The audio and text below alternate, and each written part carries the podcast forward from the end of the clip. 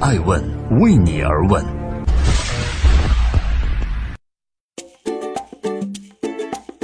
Hello，大家好，二零一八年的二月三日，今天是周六，我是爱成，我在北京，祝各位周末愉快。记录时代人物，但是每周六的时间，我们只聚焦女人。今天关注的由醒目而活、使命而生的女人，她是谁呢？这个敢在节目上公然扔鞋的女人是如何做到在电影界独一无二的？今天爱问章子怡。章子怡可能自己都没有想过，有朝一日会成为表情包。前两天刚凭借《无问西东》中王敏佳一角赚了无数眼泪后，章子怡再度登上热点新闻，起因是她在微博发布了派太阳失败的微博。途中，他高举双臂，比成一个小太阳的形状，引来了网友纷纷为其配上了电暖气小太阳，甚至连汪峰都被 P 了上去，评论区也是一片和谐。人们似乎已经淡忘了那个曾经深陷泼墨门的章子怡。不得不说，她如今的形象塑造得很成功。但就是如今如此在意形象的章子怡，却敢在亿万观众注视的节目上公然发飙。还吵架扔鞋，在前段时间大火的节目《演员的诞生》上，针对年轻演员不认真对待演戏的情况，章子怡和老同学刘烨上演了一场殿堂级的吵架。小姨子，你就是跟我跟我抬杠！你除了拍手机，你还会干什么？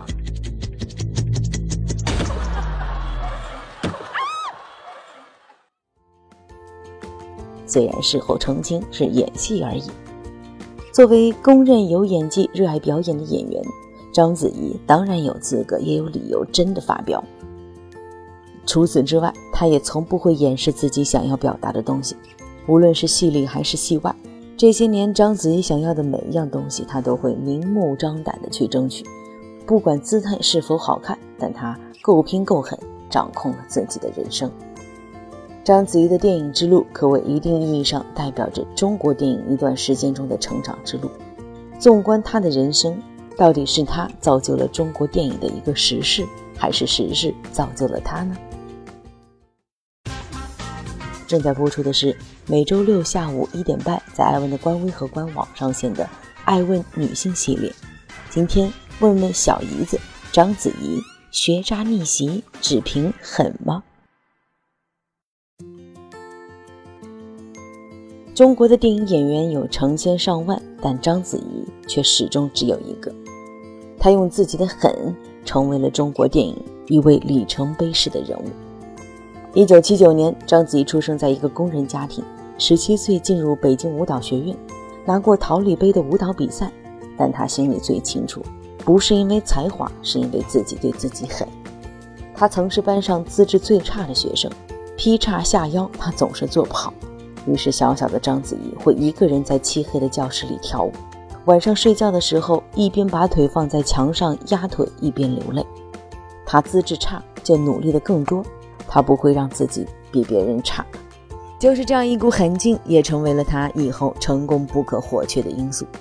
一九九六年，觉得自己没有什么舞蹈天分的章子怡，考取了中戏中央戏剧学院。面对一群早就有过表演经历的同学，章子怡备受打击，甚至一度绝望的想退学。但她还是老规矩，绝不绝不容易自己那么被轻易打败。于是用尽了十二分的努力去投入表演，用心揣摩每一个角色。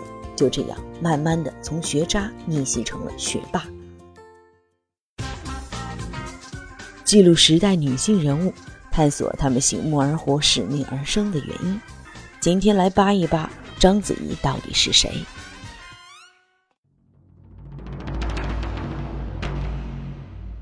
章子怡进入江湖是因为张艺谋导演从众多女演员中一眼挑中了她，出演了《我的父亲母亲》，从此开启了章子怡辉煌的演艺生涯。真的拍戏了，章子怡对自己就更狠了。开拍之前一个月，她每天就和农民住在一起，挖土豆、做农活、喂猪，这才演出那么真实的农村姑娘形象。这部影片一举获得了柏林电影奖银熊奖，也第一次让世人记住了这位中国姑娘还有些青涩的脸。有了第一部的高起点作品之后，章子怡等来了李安导演。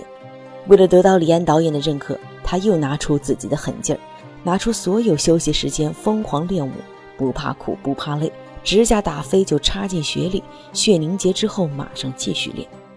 李安曾经说，别的演员拍打戏都是护着脸，他直接用脸往墙上撞，就是这份对于表演的诚恳和纯真，打动了李安导演，也打动了观众。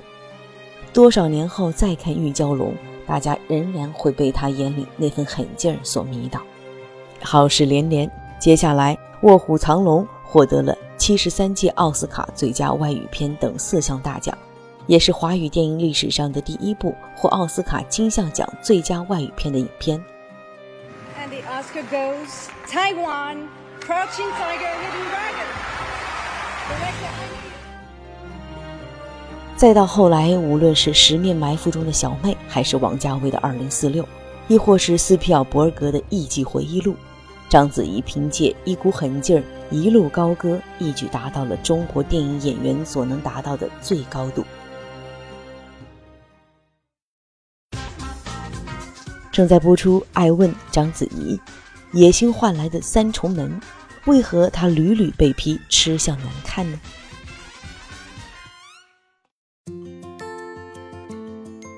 毋庸置疑，章子怡是一个野心勃勃的女人。无论是面对事业还是人生，他都非常清醒。纵使他努力发狠，但实力都不足以让他成为最特别的。让他能最终突出重围的是他的野心。就像合作过的王家卫导演所说的，章子怡对自己要求很高，永远清楚知道自己想要什么，而且做什么都要做到最好。在生活中，纵使被批评吃相难看，他也丝毫不会避讳自己的野心。在野心面前，把握不好自己，很容易迷失。而章子怡也曾经迷失过。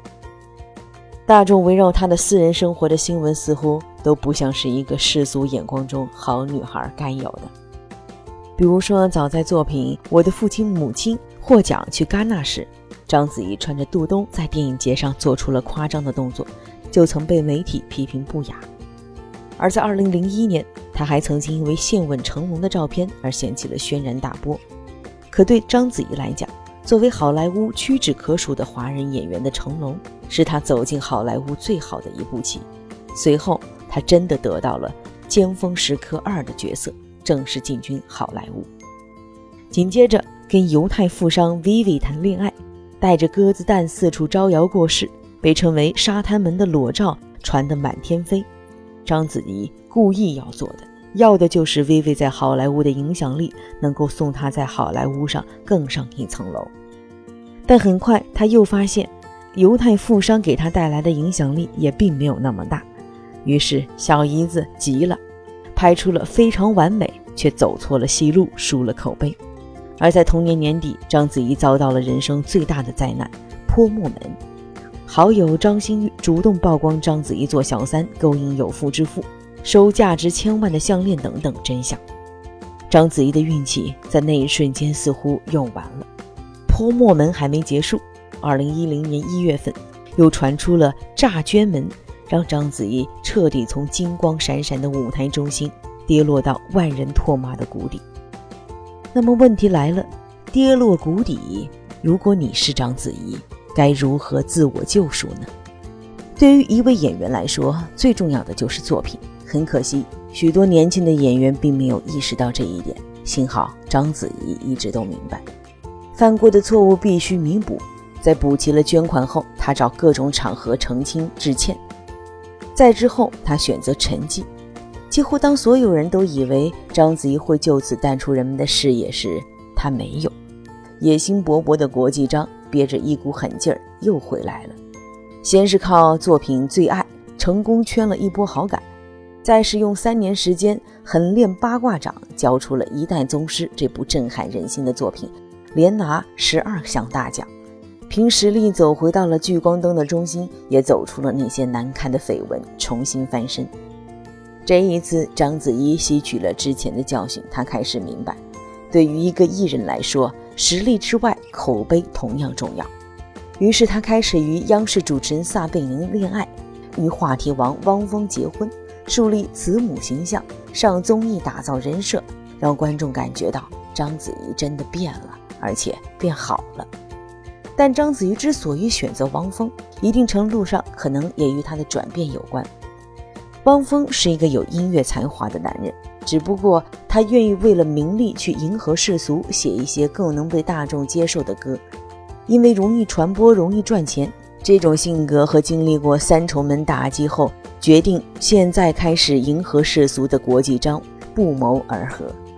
而不变的是，章子怡对表演从不轻易迎合，无论是新作品《罗曼蒂克消亡史》中的小六。还是《无问西东》中的王敏佳，电影中的章子怡还是那个章子怡。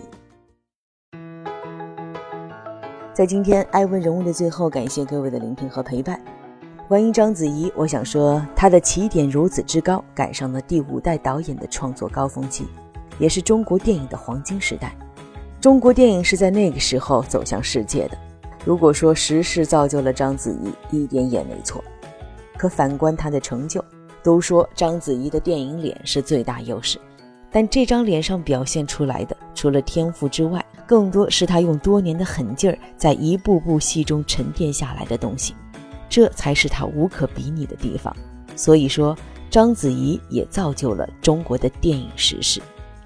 一路走来，做的最清醒正确的事就是爱惜羽毛，从不随便选片。永远拿出十二分的认真和努力来对待每一部作品，他的每一个角色都保持独特的灵魂，这也是无论他曾经有过怎样的负面和争议，依然可以再次站起来的原因。请记住，对一个演员来讲，有演技、有作品才是真正的无可替代。我是爱成爱问人物的创始人艾问，为你而问，让内容有态度，让数据有伦理，让技术有温度。